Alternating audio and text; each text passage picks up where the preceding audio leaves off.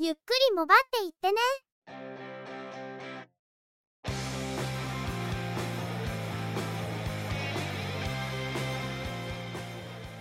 この番組は、モバイル通信に関する技術や、業界動向に関するニュース、IT ガジェットに関する情報などを中心に取り上げています。テクノロジーに明るくない方にも、わかりやすくお伝えできればと思っています。番組内では、チェビオ AI による合成音声で声をお届けしています。幾分お聞き苦しいところもあるかと思いますが、ご容赦ください。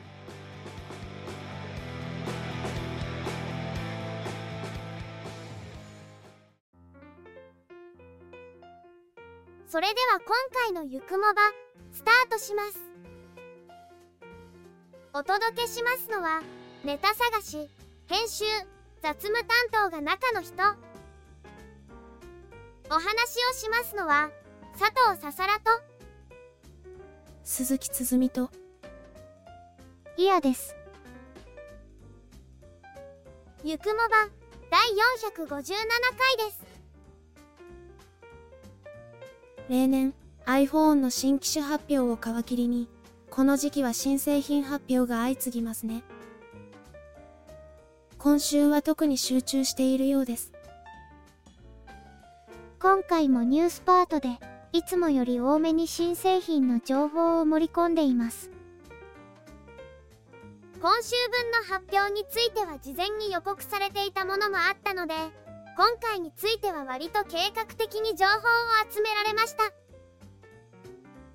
それはいいんですがまた中の人の物欲の戦いが始まりそうです。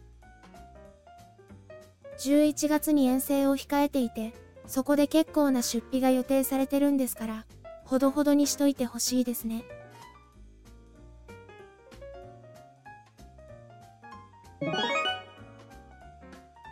それでは今回のニュースです。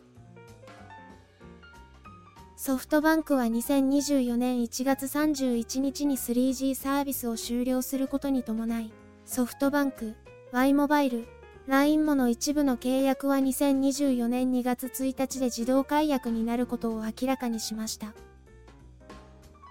該当するのは 3G 専用の料金プランやボルテサービスを利用できない契約の場合または 3G のみに対応する特定の端末を使用している場合とのこと。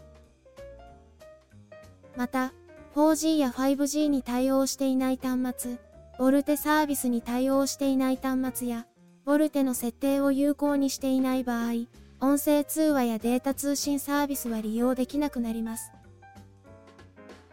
利用を継続する場合は 4G や 5G に対応した料金プランや端末への移行が必要ですが、ソフトバンクでは移行を推進するため、10月1日から新たな特典をスタートしています。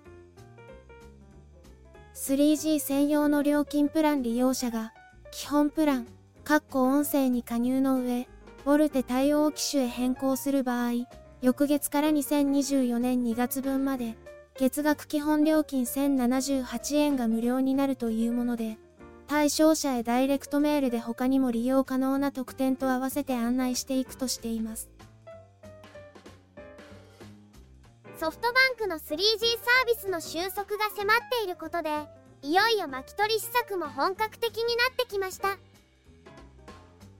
ギリギリまで契約を保持する人は、収束を見届けたいモバイルオタク以外は本当に契約変更を忘れている人くらいではないかと思いますが、早めに契約の見直しを進めた方がいいと思います。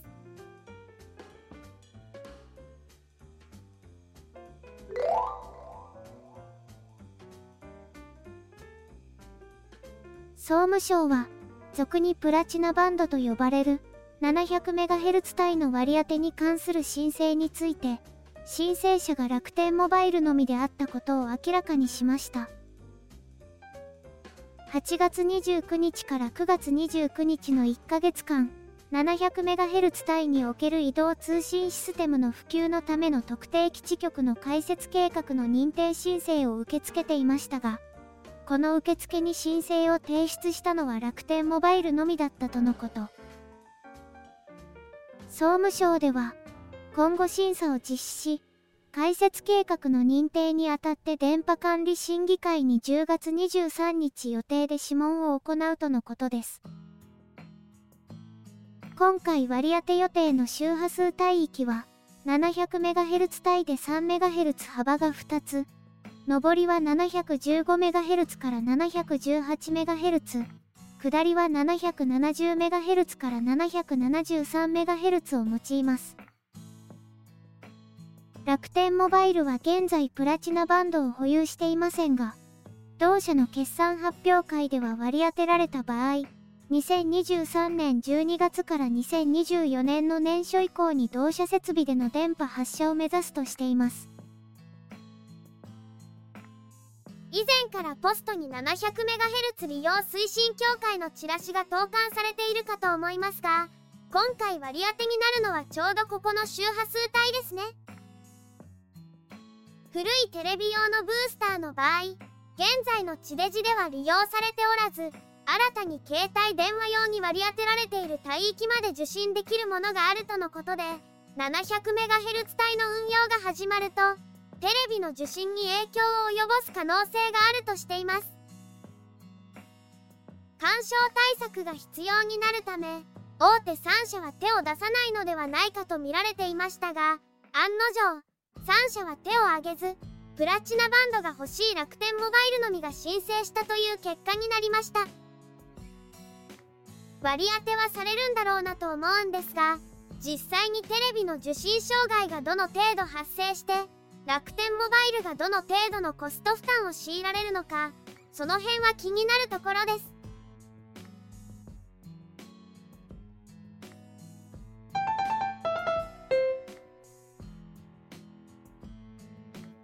シャープは、Android スマートフォン、アクオスセンス8を今年の秋以降に発売することを明らかにしました。NTT ドコモ、au、UQ モバイル、楽天モバイル、JCOM モバイルから発売が予定されており、シャープは SIM ロックフリーモデルの展開も予定。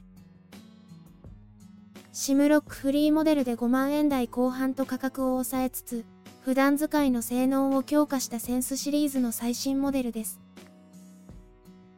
先代モデルはスナップドラゴン 6955G を搭載していましたが、今回搭載するのはスナップドラゴン6 Gen 1。メモリーは 6GB、ストレージは 128GB と、ミドルレンジとしてはスペックの余裕を感じます。ディスプレイは6.1インチ、2432×1080 ピクセルの IGZO-OLED を搭載。リフレッシュレートは1から 90Hz の可変で、疑似 180Hz に対応する機能を用意しています。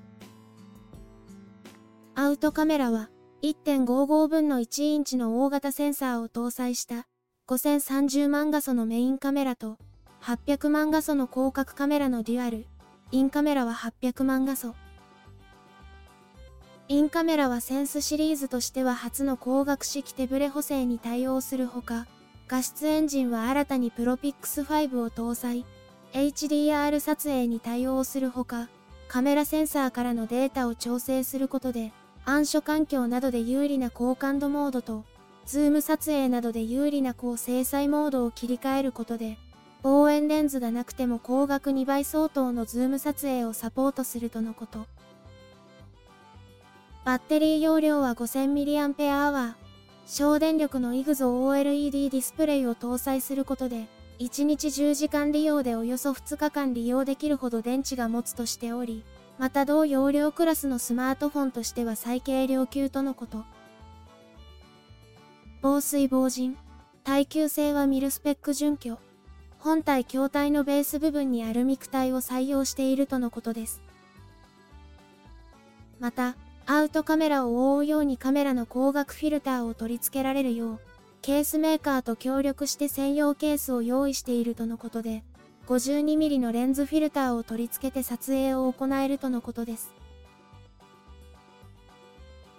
親会社である本杯の調達力を生かして、ミドルレンジとして遜色ないスペックと、国内メーカーにしては安価な製品をリリースしていたシャープですが、アクオスセンスシリーズの最新モデルはさらにパワーアップしました性能としては必要十分なものを備えていると思いますが、特徴的なのはレンズフィルターを取り付けて撮影できるという使い方ができることですね。従来のスマートフォンは、フィルター的な使い方はカメラアプリの機能を使ったり、撮影後にフォトレタッチで効果を加えたりするのが一般的でしたが、フィルターを使って撮影することができるようにするというのはとても面白いと思います。大型のイメージセンサーを搭載することでそういう利用にも耐えるということなんだと思いますが、今後こういう使い方ができる機種が増えるかもしれませんね。国内の Android スマートフォンメーカーとしては、ソニーと並んで老舗のシャープですが、日本のユーザーと長く関わっているためか、細かな部分の使い勝手に色々と気遣いが見られます。中の人としては、かつてのちょっと癖の強い端末がまた見てみたい気もするんですけどね。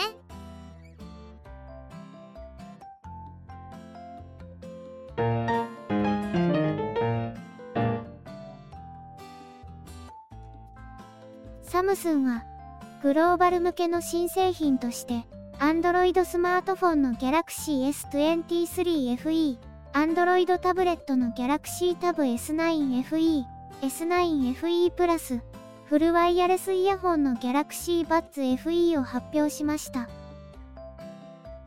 FE はファンエディションの略で、廉価モデルとして一部海外市場向けにリリースされていましたが、久々の復活です。Galaxy S23 FE は6.4インチのディスプレイ 4500mAh のバッテリーを搭載カメラはトリプルカメラで望遠は3倍光学ズームに対応 Galaxy Tab S9 FE は10.9インチ Galaxy Tab S9 FE プラスは12.4インチ最大 90Hz のリフレッシュレートに対応する液晶ディスプレイを搭載。アーカーゲーのデュアルスピーカーを搭載し、ドルビーアトモスに対応。専用スタイラスペンの S ペンが同梱されます。Galaxy Buds FE は、アクティブノイズキャンセリングに対応。バッツシリーズ最長のバッテリー寿命とアナウンスされており、イヤホン単体で最大8.5時間、ケースを含めると最大30時間の再生をサポートするとのことです。ファンエディション復活は噂されていましたが、ついに来たという感じです。ギャラクシーも例に漏れず高性能である反面、かなり高額な端末になってしまいましたから、歓迎するユーザーは多いと思います。これまで日本にはリリースされていませんでしたが今回もやはり日本への投入は見送られるのでしょうか？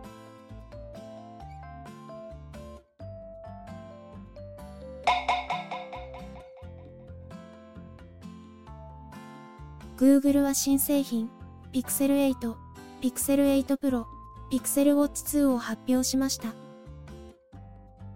Android スマートフォンの Pixel 8、Pixel 8 Pro は国内ではドコモ、au、ソフトバンクでの取り扱いが発表されています。Pixel 8は6.2インチのアクチュアディスプレイを搭載。Pixel 7より42%明るくなり、120Hz のリフレッシュレートをサポート。アウトカメラは5000万画素の広角カメラと1200万画素の超広角カメラのデュアル構成。超広角カメラはマクロフォーカスにも対応します。ソフトウェアとして、全員が笑顔の集合写真を合成するベストテイクや、動画から特定の音声を消す音声消しゴムマジックが新たに追加されています。チップセットは Tensor G3、メモリーは 8GB、ストレージは 128GB または 256GB、OS やセキュリティのアップデート期間は7年間に延長されているとのことです。Pixel 8 Pro は、ディスプレイは6.7インチの Super Actua ディスプレイ、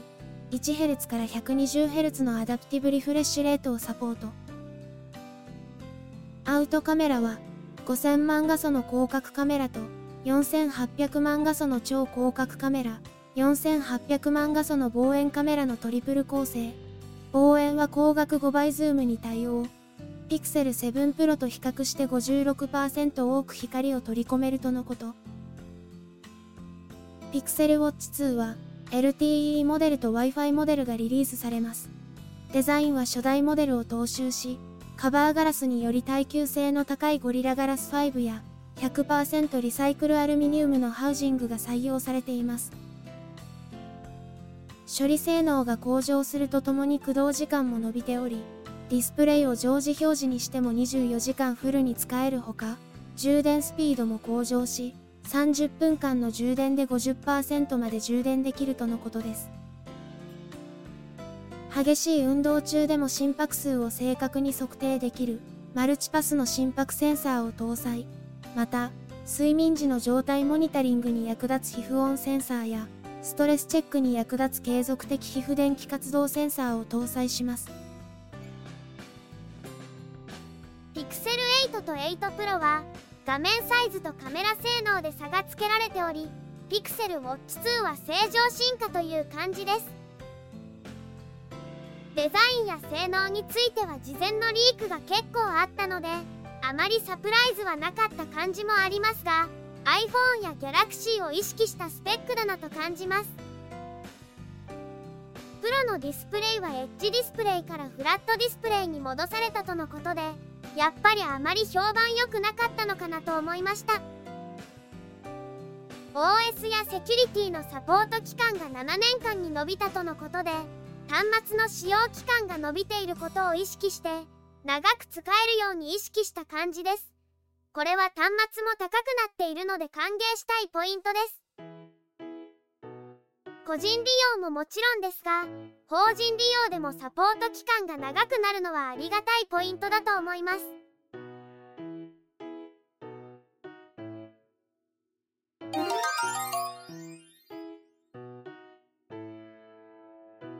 Google は Android の最新バージョン Android 14をリリースしました。Pixel シリーズの一部にはすでにアップデートの提供が始まっており、2023年後半には各社スマートフォンでの提供が始まるとのことです。開発者向けブログによると、サムスン、ナッシング、ワンプラス、オッポ、リアルミー、シャープ、ソニー、シャオミといったメーカーが対応を表明しているとのこと。また NTT ドコモは Android 14へのアップデートを実施する対応機種を発表。すでにアップデートの供給が開始されている Google の Pixel Fold、Pixel 7a を含め、計37機種が対象となっています。その中には、京セラのタフネススマートフォン、デュラフォース EX、KY51D や FCNT のアローズ N、F、51C が含まれています。中の人のピクセル 7A にも早速アップデートが配信されたので適用しました。しかし、ドコモの発表でアローズ N、F51C が入っていたのは驚きました先日 FCNT は新体制に移行したばかりですが早速アップデートに対応できるということで Android 12からいきなりアップデートするんですね。余談になりますがアローズ Wii はせめて Android 13にアップデートはしないんでしょうか。ドコモ向けだけバージョンが低いんですよね。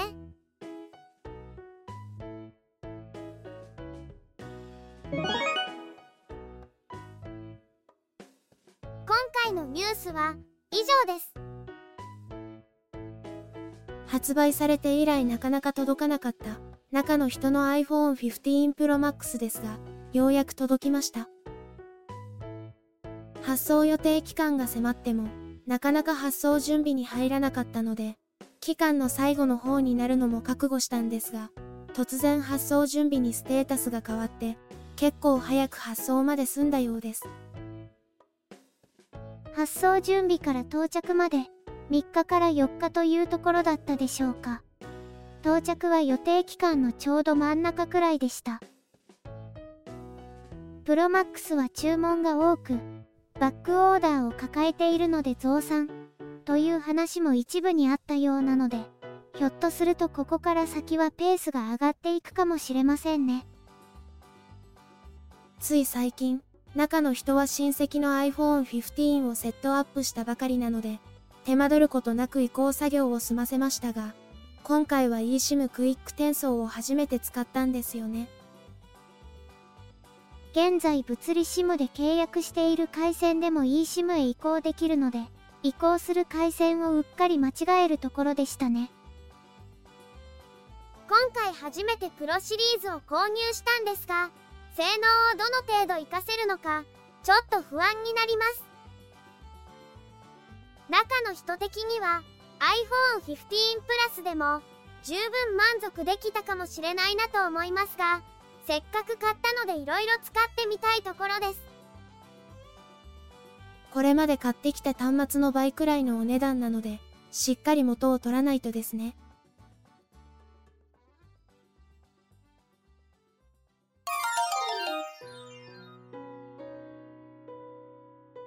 今週のゆくもばは、そろそろおしまいです。この番組は、Apple Podcast のほか、Google Podcast、Spotify で配信を行っています。お聞きいただいている皆様とのコミュニケーションを目的として、Discord サーバを運用しています。ご興味ありましたらぜひご参加いただければ幸いです。その他、Facebook ページ、Instagram アカウント、スレッズアカウント、Twitter アカウントを運用しています。お問い合わせなどありましたら、Discord、もしくは Twitter からコンタクトしていただくとよろしいかと思います。よろしくお願いいたします。